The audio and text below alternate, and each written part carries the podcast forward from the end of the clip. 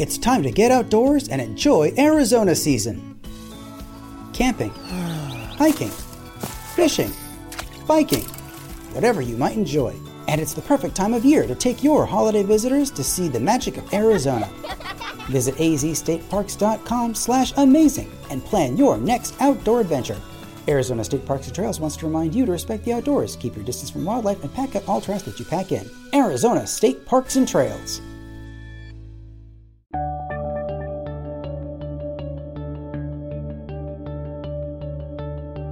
Bienvenidos a Lactando, capítulo 23 del 13 de julio de 2016.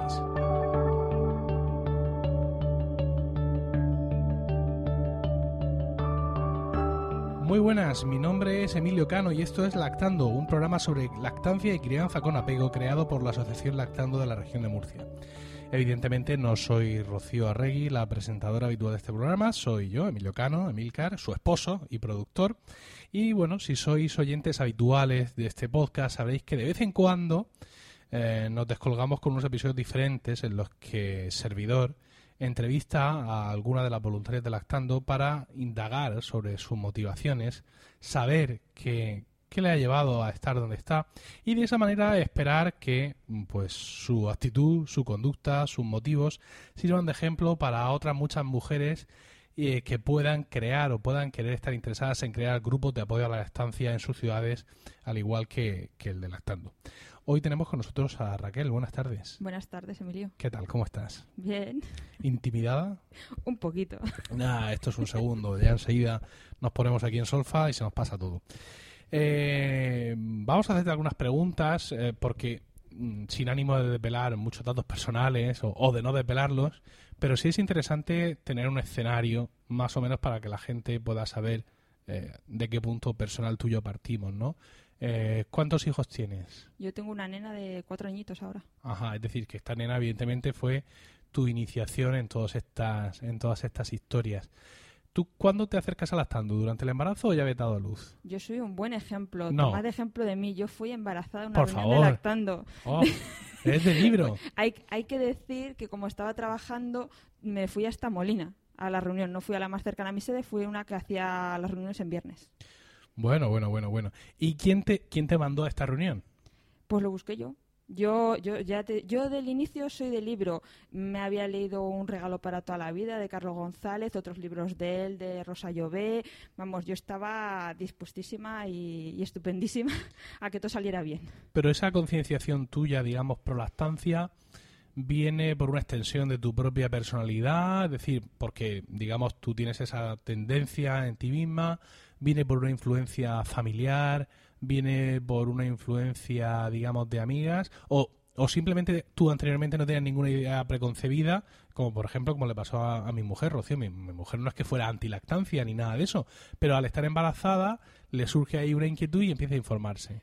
A mí me surgió incluso antes de estar embarazada, porque nosotros lo planeamos y, y no sabíamos muy bien, en mi familia no había muchos niños, en la suya ninguno. Vivíamos lejos de la familia mía, que era mi hermano te- ya tenía una nena, entonces no teníamos un entorno pro niños. Teníamos un- yo fui la primera amiga que tuvo hijos, entonces como que no sabíamos muy bien, pues empezamos a leer. Empezamos en internet, encontramos a, a gente que, que nos sentíamos identificados y claro, si lees a Carlos González te tienes que leer un regalo para toda la vida. Es una obligación. ¿Y qué, recuerdos tienes de aquella primera reunión? Es decir, cuando tú llegas allí a, a- a Molina, al sitio donde se reúnen y ves a toda aquella gente y empiezas a escuchar, ¿la sensación fue pandilla de locas? O, o- o, digamos, o ya venías tan documentada que muchas de las cosas que se estaban diciendo ahí, porque parece un disparate, pero todo esto de la crianza con apego y la crianza natural debería de ser, como su nombre indica, natural. Pero sin embargo, muchas veces cuando los papás novatos y las mamás novatas nos enfrentamos a esto por primera vez, nos suena a- en plan un poco hechizo, ¿no? ¿Tú ibas ya bien Claro, concienciada o tuviste un shock ese primer día? Como yo me había documentado incluso antes del embarazo y durante el embarazo seguimos leyendo libros, la verdad es que me pareció genial y estupendo. Eh, me acuerdo que fue una reunión con bastantes madres, bastante, bastante follón de niños, muy, muy intensa. Me gustó. Eh, ¿Recuerdas quién estaba allí por parte de Lactando en ese momento? Silvana, Ah, yo conocí a Silvana ahí, ajá, ajá. me acuerdo de ella. cuántas madres crees que, que había allí? Es decir, la sensación cuando entraste fue, madre mía, todas estas panzas aquí. Ah, yo llegué pronto a la reunión, entonces cuando yo llegué creo que no había... eh, eh, fueron llegando más, no sé si nos juntaríamos allí 10 o así, Ajá. pero había, había intensidad, a veces había algún niño más grande por allí, de Silvana, creo. Sí. Pero, mm, claro, dices que Molina no, no es tu zona, pero que ibas allí porque era, digamos, la reunión que te venía bien. Fui a una reunión, una. Sí. Y luego te trasladaste ya, digamos, a tu, a tu grupo, ¿o cómo fue la cosa? Ahí es donde ya no soy tan de libro. A Ahí no hay que hacerme caso, ahí no hay que hacer lo que yo hice. Yo ya me lo sabía toda la teoría, yo estaba preparadísima, un parto facilísimo, estupendo, pero a los tres días unas grietas. Mm, Madre del estupendo. Y yo en vez de decir, pues conozco a lactando, me voy, que me miren, que esto yo sé que tiene solución. No, yo me quedé en mi casa. Soy muy mal ejemplo, no hagáis lo que yo hice. Por dos motivos fundamentales. Uno, porque os, habréis ahor- os ahorráis lo que yo pasé durante un mes y medio, dos meses. Y porque yo tuve mucha suerte. Yo no acabé en infección. Porque tuve grietas abiertas durante un mes largo. Guau. Entonces tuve suerte. Lo mío fue suerte. Yo siempre digo que como tiene una sede cerca, creo que si se hubiera complicado más, sí habría ido. Mi hija estaba estupenda, es una niña tranquila que cogía peso, porque yo, claro, la teoría me la sabía, entonces yo sabía que la niña estaba bien. Era Sí. yo la que lo estaba pasando mal. Y fui yo la que no busqué ayuda para mí. Ya, ya. Pero ahí no soy de libro, ¿no? No, pero suele pasar, quiero decir, tú la ves que coge peso, ¿sabes? Y en ese punto de sufrimiento extremo, lo que haga falta, que, que muchas veces se os coge recién paridas, pues te quedas ahí. Y un poco también, quiero decir, creo que puedo reprocharte, porque por mucho que eso supieras, si supieras lo que tendrías que hacer y todo eso, pero el ser primerizos, o sea, todos somos primerizos alguna vez y eso paraliza. Y, y el- el- el- una recién parida siempre tiene ese subidón hormonal de no ser ella misma. Yo Mm. tengo ese recuerdo de no haber sido yo misma, de no, no me lo explico a mí misma, a pesar de ser yo la que lo viví. Por eso tenemos un programa de madrinas maravilloso Mm. de mamá, que una mamá que ya ha pasado su lactancia se pone en contacto con la embarazada, habla con ella, le puede motivar a venir a una reunión cuando lo necesita, a decirle lo que es normal y lo que no es normal para que busque ayuda, para incentivar que no pase eso, que te quedes en casa a pesar de que podrías encontrar ayuda. Sí, porque la sensación a veces es como si estuvieras siendo, digamos, testigo de tu propia vida, ¿no? O sea, como Sí. si vieras lo que ocurre, pero sin la capacidad de... De, De hacer algo. De hacer algo porque las circunstancias te sobrellevan y hagas las cosas bien o las hagas mal. Muchas veces te da la sensación de que son decisiones inconscientes las que tomas. Sí, sí, parece que las hubiera tomado otro. Parece que tú no las tomaste. Tú no habrías hecho eso. Bueno, y entonces se te pasa el tema de las gritas, acudes adaptando entonces ya a vanagloriarte de tu éxito en solitario. ¿Cómo, No, yo cómo, fui- yo cómo vuelves al redil? Yo fui a lactando en la última en la última reunión que hacían antes del verano, antes del corte de verano que suele haber en agosto, eh, poca reunión o antes eran también en la costa, porque sinceramente para poder dar teta yo daba teta casi siempre tumbada. Entonces yo me sentía como poco capacitada para llevarme a mi hija a ninguna parte. claro. Porque decía, es que yo donde mejor le doy teta y sé que ella no me hace daño y me siento cómoda Es es en en la cama. Digo, yo de mío y si le estoy cogiendo mal otra vez y me vuelvo aquí a hacer una... Claro. Y me fui a una reunión. Y fue una reunión maravillosa porque además éramos cuatro. Ah, Estábamos poquitas, estuvimos de charla. Bueno, Amparo, que aquí la conocemos Sí. en el podcast, la pobre mujer, según me vio, me dice, tu hija tiene un poco de frenillo, ¿no? Y yo hice, no. Como diciendo, claro, Raquel, claro. No, página 56. ¿Cómo, cómo me la he podido saltar? ¿Cómo no va a ser eso? Digo, ya, pero yo no me hace daño. ¿Ya ¿Qué vas a hacer? Entonces la, la interveniste de frenillo. No, porque No. ya no me hacía daño. Si Claro. es que le di tiempo a que creciera, a que nos adaptáramos. No era un frenillo muy, muy radical, las cosas como. Si hubiera sido un frenillo muy malo, no se me habría ido curando. Claro. Pero claro, a costa de eso, de, de crecer la boca al bebé, pero ya te digo, no lo recomiendo. Entonces- Mucho mejor ir, habría puesto otra posición, tumbada no es la mejor posición con un frenillo. Claro. O sea, se podrían haber hecho cosas para que mejorara el cuadro antes si no había intervención. Bueno, entonces ya, digamos, ya con, con lactando, pues fuiste solucionando esos problemas que tenías y pudiste, y pudiste incorporarte, pudiste dar eh, tetas sentadas y luego, pues como todas las mamás, tetas sentadas, tetas mientras cocinas, tetas mientras hablas por teléfono, eh, te asaltan por mitad del pasillo, ¿no? Todo el repertorio de posiciones. Y dando, y dando teta en cualquier sitio. Yo he dado teta en una iglesia. Bien, bien, fantástico. Aquí sí, ya. sí. Ese, ese repertorio también lo tenemos aquí en casa. Eh, bueno, pues entonces digamos que tu sede es la de la, la sede de, De de Izaraiche. Santiago Izaraiche, a la que tú empiezas a asistir. Y bueno, pues mm, lactando mm, es un, como ya sabemos todos los que estáis aquí escuchando, es un grupo de apoyo a la lactancia materna, es una cosa relacionada con el ciclo de la vida y el ciclo de la vida afecta tanto a niños como a mamás, o por igual. Es decir, llega un momento en que dejas de lactar porque tu niño pues se afeita, por ejemplo, podemos decir, y ya pues que no le apetece tomar teta o lo que sea. Hay muchas mamás que prolongan su, su voluntariado, su actividad con la asociación bastante más allá de lo que es su lactancia, pero inevitablemente llega un momento en el que tienes que decir adiós, porque por mucho que creas en la lactancia materna y apoyes y tal, si tu propio ciclo vital no te acompaña, si tienes en tu casa tres zanguangos con bigote, pues es que estás en otro rollo. O sea, lo, que necesitas es otro tipo de historias. Entonces, pues llega uno de esos relevos generacionales eh, eh, para la sede de Santiago en concreto, y ahí te ofreces tú eh, como voluntaria para ser voluntaria. Eso no sé.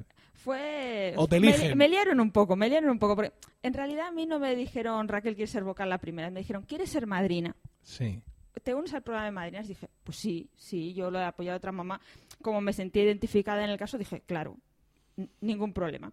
Una vez que me había incorporado ahí por ese lado, surgió una baja de una vocal y, me dijeron, te unes porque es, es, bueno que en las sedes haya más de una vocal. Es recomendable porque las, las reuniones, sobre todo cuando hay muchas mamás, se gestionan mejor. Y dije, pues la verdad es que cuando me lo dijeron, yo llevaba tres años asistiendo casi ininterrumpidamente a las reuniones. Digo, hombre, yo vengo ya por venir y hablar pero escúchame, ¿y por qué vas tanto a las reuniones? Quiero decir, tres años está muy bien. O sea, yo no te quiero decir ni a ti ni a los demás que no vayan, ¿no? Pero se trata de explicar por qué. quiero decir, hay un momento en que tu niña ya toma teta haciendo el pino, hmm. tú tienes todas tus grietas y todas tus cosas cicatrizadas, sois las dos unas campeonas del tema de la teta pero ahí que sigue yendo. Por si hay novedades en el campo, eh, ¿no? ¿Cree usted nuevos sabores para su hija? Eh, ahora, teta batida este, para este verano, o, por qué? En todas las reuniones se aprende mucho y por mucho tiempo que lleves con la lactancia siempre te puede surgir alguna duda.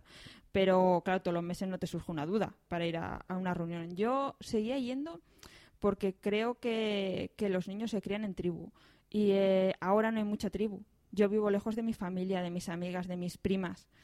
Mm, y cuando vas a una reunión nadie te dice, y todavía le sigues dando teta, nadie te critica, nadie te busca, todo lo contrario. dices, ah, si no soy la única que da teta, hmm. si todo el mundo da teta, mm, si yo he tenido ese problema, ah, sí, a mí también me pasó igual. Y haces un poco esa tribu que a veces nos falta, y a mí me faltaba. Luego mi prima, por ejemplo, hace la tribu conmigo, me llama a mí, claro. porque pues mi prima dio más tiempo teta que yo. Sí, es que muchas veces cuando en esta vida urbana que nos ha tocado vivir nos falla el, entorno familiar o, de puros vecinos en ese aspecto, pues claro, son grupos como Lactando o la mamá del cole, todo este tipo de cosas porque te surgen dudas, evidentemente, como padre, no ya solo relacionadas con la estancia, sino en general, y entonces pues el apoyo está en tu entorno, mm, digamos, similar, más inmediato, lo que se puede llamar tribu.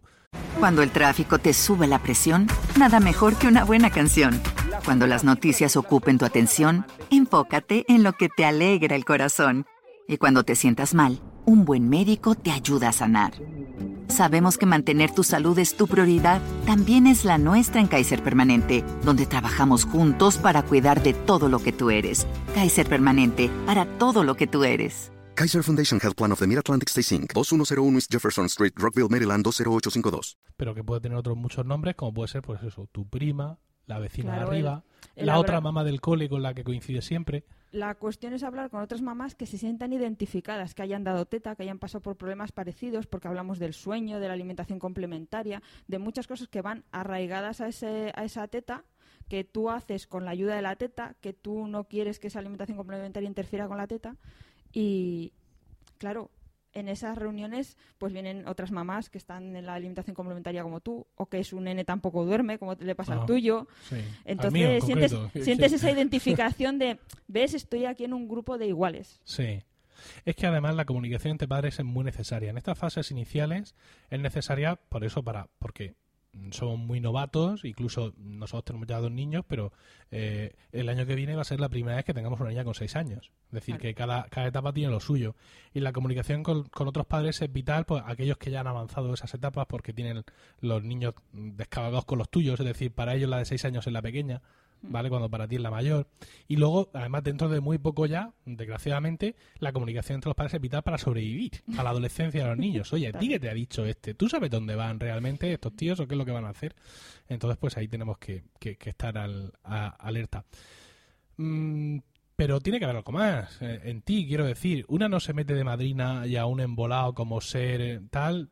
Quiero decir, tiene que haber algún motivo. Eh, lo bueno de las reuniones de lactando es que tampoco empiezas de un día para otro, porque cuando vas habitualmente a las reuniones acabas hablando. Si vas y vas todos los meses es porque te gusta ese, ese corrillo que montas y te gusta contestar, decir, ah, pues yo hice esto. Entonces yo participaba en las reuniones, claro. Me sentía parte del grupo. En, vamos, yo creo que en ninguna sede se le dice a ninguna madre cállate. Todo lo contrario, se nos invita a hablar porque muchas veces la, la, solución que le dio a una es la mejor solución que hay para otra o es una idea que le, que le inspira a buscar su propia solución.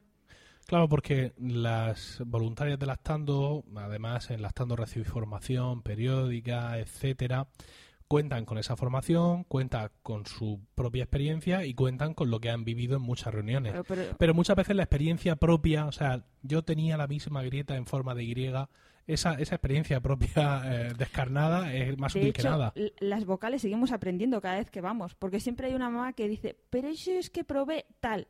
Y dice, pues mira, eso no se me había ocurrido a mí. Es que eso no sale en los libros. Eso es, esa es la, la inspiración de una madre que no sabe qué hacer y busca su solución. Y esa solución es buena si funciona. Sí, la verdad es que en ese sentido, aparte de la falta, digamos, de, ese entorno familiar, de todos criando eh, con los vecinos, etcétera, también ha derivado en, que se han perdido muchos de esas, muchas de esas historias, ¿no? Y muchas veces encuentras en blogs eh, el truco de no sé, no ya solo de la estancia, sino de cualquier cosa relacionada con el hogar, con la alimentación. Hay blogs por ahí que se están haciendo de, bueno, no creo que de oro, pero vamos, que tienen muchas visitas porque te dicen cosas que tu madre mía, ¿y esto cómo es posible? Y luego se te ocurre comentarlo en algún entorno y dices, pero bueno, si eso lo estamos haciendo de toda la vida, ¿no? Y con la lactancia da un poco esa sensación, ¿sabes? Parece que los que estamos más dedicados a difundirla o a promoverla, parece que estamos inventando la pólvora, cuando en mm. realidad eh, es todo lo contrario, ¿no? O sea, estamos intentando recuperar un, arte perdido. Claro, esto antes lo hacían las mamás sin ningún tipo de libros, ni de internet, ni de conocimiento. Lo que se hacía era lo que había hecho tu vecina, tu prima, tu hermana, porque además en una misma familia, como se tenían muchos hijos, mientras tú estaba, estabas dando teta a tu hijo, lo estaban otras hermanas tuyas, incluso tu madre. Si, si eras de los hijos mayores, era probable que tu madre estuviera teniendo a un hermano pequeño o una tía tuya, primas. Entonces siempre había gente dando teta y gente con problemas, gente que solucionaba sus problemas, que sabían lo que le dijo su abuela. Claro. Ahora, vamos, mi abuela me, me preguntó, ¿estás, ¿le das teta? Y yo le dije, sí, hija, es como mejor se crían, me dijo mi abuela. Porque ya lo escribo así. Eh, una cosa, vamos a explicar un poco cómo es esto, porque hemos empezado hablando directamente de fuiste una reunión, fuiste una reunión, pero mm, tampoco solemos en el podcast explicar mm, cómo funciona lactando, sino que hablamos pues, de cuestiones de la estancia en general, de los diversos temas que tratáis en el podcast, pero sería interesante recordar cuál es el funcionamiento de lactando, qué es esto de las reuniones y de los grupos que estamos contando, cómo funciona esto. Nosotras eh, hacemos reuniones de madres, que quiere decir que toda embarazada, futura madre o ya madre, que quiera venir a hablar sobre lactancia, muchas veces sueño, alimentación complementaria, este tipo de, cosas que nos rodean cuando, cuando tenemos bebés, pues puede venir libremente, son gratuitas, abiertas a todo el mundo y además no solo, bueno, es casi exigencia traerse al bebé. O sea, si es muy mayor, te lo puedes pensar, pero si es un bebé, tráetelo. Y que venir acompañada también viene muy bien. Venir con un papá o la abuela que va a cuidar al bebé, la familia es bienvenida siempre a las reuniones porque en ellas eh, toda la información que damos sirve a la mamá, pero también ayuda a que la familia de alrededor pueda apoyar a esa mamá. Hay un concepto que yo conozco y es eh, una valoración de la toma. es, una, es una frase fantástica entre, entre lo técnico y lo poético, ¿no? Voy a valorarte la toma. Y tú esperas, uy, espero sacar buena nota. pero explícanos bien qué es eso de valorar la toma. Bueno, cuando, cuando tenemos un, bebé chiquitín, claro, hablamos siempre de, luego hacen el pino puente tomando teta, pero cuando son chiquitines es muy importante que esté, tengan un buen agarre y una buena posición para que saquen la leche que tienen que sacar sin hacer daño a la mamá y puedan coger peso adecuadamente. Entonces, esto es algo que no se puede hacer vía te mando un email, te lo cuento, te llamo por teléfono, hay que verlo. Por eso se llama valorarla, porque la valoras in situ y ves cómo está colocado el bebé, si se puede hacer alguna corrección, siempre se procura que sea la mamá la que se corrija, porque en realidad luego es la mamá la que tiene que ser autosuficiente para coger la posición bien. Entonces lo único que serán son indicaciones de ¿Crees que lo puedes girar un poco más? Así te hace daño, no te hace daño y lo valoramos, valoramos, porque muchas veces la posición puede ser fatal, pero a la madre no le Y duele le- y está estupenda. claro, sí. sí, está estupenda y el bebé está cogiendo peso estupendo. shh. Ahora, si la posición parece perfecta, pero duele o hay algún problema, hay que valorarlo, hay que buscar por El qué por duele. qué. Son reuniones mensuales, entiendo, ¿no? Son mensuales en cada sede, es decir, pro- procuramos que cada, casa- casi cada semana haya una reunión en algún punto de Murcia. O por si te aprieta la cosa. Claro, que- si te aprieta, te coges y te vas. Y muchas mamás sea. incluso van de reunión en reunión si Dios lo mío. necesitan, porque a veces cuando estás en, en procesos duros, te- las reuniones vienen muy bien. Es mucho apoyo ver otras mamás que lo están pasando igual, que alguien te diga, pues lo estás haciendo bien, porque necesitas que alguien te reafirme porque tienes miedo a no estarlo haciendo bien. Ajá. Con un bebé chiquitín, las mamás tienen mucho ese miedo, todas lo tenemos. Es que nos han dado una cosita así chiquitina y nos han dicho, ahí te apañes. Sí. Entonces ese, ese, esa reunión de, de apoyo viene muy bien. Y em, estas reuniones, tú, bueno, tú ya eres un, no nos vales para nada como ejemplo porque eres un caso atípico, Sí. pero ¿cómo, ¿cómo conseguimos mamás en lactando? O sea, ¿de dónde, de dónde sacamos todas estas mamás? Porque, bueno, sí, el boca a boca funciona, pero eso, vamos, yo he estado muchas veces en reuniones de Santiago y Zaraiche cuando he ido a recoger a los niños o a dejarlos o a lo que sea, y me he visto ahí un, un montón de, de- de preñadas y de madres con bebé. Eso no sale del boca a boca, ¿no? Quiero decir, ¿con qué recursos cuenta lactando para ofrecerse a las mamás? A ver, evidentemente el boca a boca es, es importante porque lo recomiendan las mamás a las que le ha servido para que busquen las demás la solución. Pero estamos eh, en Internet, en Facebook, en Twitter, tenemos blog para hacernos publicidad. Y una manera muy directa también que hacemos, trabajamos mucho con centros de salud.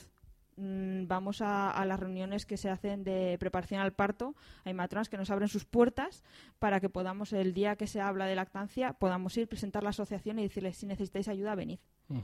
Entonces, contamos también con este programa maravilloso. Sí, sí, bueno, evidentemente. Para que nos vayan conociendo, nos conocen mucho por el podcast. Ah, sí, sí, sí, que- sí. hay- Nos escriben y nos dicen, nos conocí porque mi marido escuchaba a Milcar Ah, y claro. entonces... Sí, mi, legión de fieles.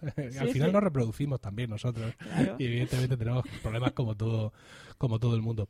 Pues eh, bueno, este es el esquema un poco de cómo funciona, ¿no? Y una, una motivación más. eh, nuestra ilusión con el podcast es llegar a mucha gente. Es decir, entendemos que el podcast se va a escuchar mucho en Murcia, que es nuestro entorno natural, pero esto no tiene barreras. Es, eh, es MP3 más RSS, no tiene más ciencia y se puede escuchar mm, en cualquier parte, ¿no? Entonces, pues como siempre digo yo, cada vez que me dan los micros aquí, puede haber una mamá por ahí sola, perdida, en no sé qué sitio, que se piensa que está sola y perdida, pero no está sola y perdida. Solo es que vive en una ciudad donde hay un montón más de mamás que se creen solas eh, y perdidas, ¿vale? Entonces, pues eh, intentamos en estos programas explicar cómo funciona lactando y que escuchéis eso pues a mamás que salieron de la nada y que ahora eh, pues son voluntarias, son vocales o lo que sea. Eh, tenéis aquí un ejemplo más en, en Raquel y, y solo me queda animaros a que lo hagáis vosotros mismas. Todas, todas estuvimos al otro lado. Claro. Todas vinimos primero preguntando y hemos acabado al otro lado, hemos cambiado el sillón. No, pero so- sobre todo eso, si en, si en tu ciudad no has encontrado nada, si la matrona de tu centro de salud mm, no sabe nada, si por todo tener tienes yoga para embarazadas y allí tampoco nadie sabe nada, pues quizás es el momento de que des tú el paso. Como ves, eh, De cambiar tú de sillón. Claro. De, hacerte tú el sillón. mm, y dices tú, no, hombre, yo, pero si yo lo que quiero es que me resuelvan dudas, sí, pero si empiezas a juntar gente, pues podéis entre todas ayudaros y... Es que las dudas las resolvemos entre todas, por eso muchas veces las mamás que no son vocales, que simplemente vienen a la reunión, muchas veces aportan soluciones. Entonces siempre que se juntan dos mamás, ya tienen más soluciones. Claro, muy fácilmente la que tiene un bebé de un mes le puede solucionar un problema a la que tiene un bebé de cuatro meses. Porque ha dado con la tecla antes. Y la embarazada está allí tomando nota de todo absolutamente, es por escrito porque luego se nos olvida, todos nos reseteamos. En cuanto aparece el niño por allí, por el canal de parto, nos reseteamos por completo. Y en plan, ¿qué era que había que hacer con esto ahora? Entonces, pues, eh, con estos testimonios, por así decirlo, con estas explicaciones, queremos animaros. Y nos haría mucha ilusión que en algún momento dado alguien nos dijera, no ya he creado una asociación de apoyo a la lactancia, pero mira, he creado este grupo aquí en mi centro de salud o aquí en el centro de barrio donde nos juntamos las mamás y bueno, pues estamos empezando a hablar y bueno, puede ser el germen de, de algo interesante porque como ya hemos dicho, desgraciadamente la lactancia materna, la crianza con apego en estos tiempos pues necesita de ese tipo de ayuda, ¿no? De mucha ayuda. El, el, el círculo de apoyo es, es necesario, necesario.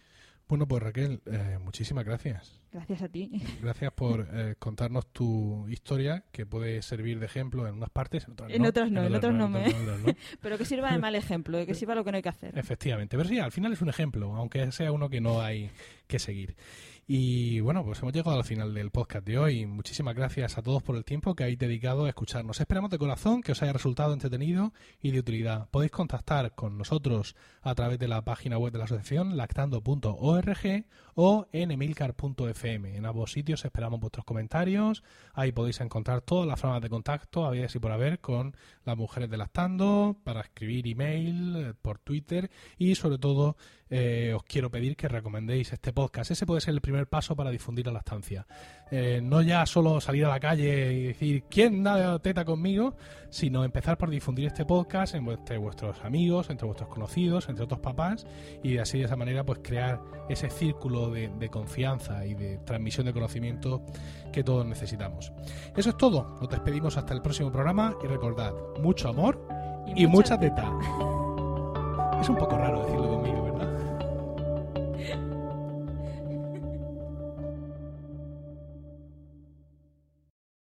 ¿No se merece tu familia lo mejor? Entonces, ¿por qué no los mejores huevos? Ahora, Egglands Best están disponibles en deliciosas opciones. Huevos clásicos, de gallina libre de jaula y orgánicos de Egglands, que ofrecen un sabor más delicioso y fresco de granja que le encantará a tu familia. En comparación con los huevos ordinarios, Egglands Best contiene la mejor nutrición como 6 veces más vitamina D, 10 veces más vitamina E y el doble de omega 3 y B12. Solo Egglands Best. Mejor sabor, mejor nutrición, mejores huevos. Visita egglandsbest.com para más información.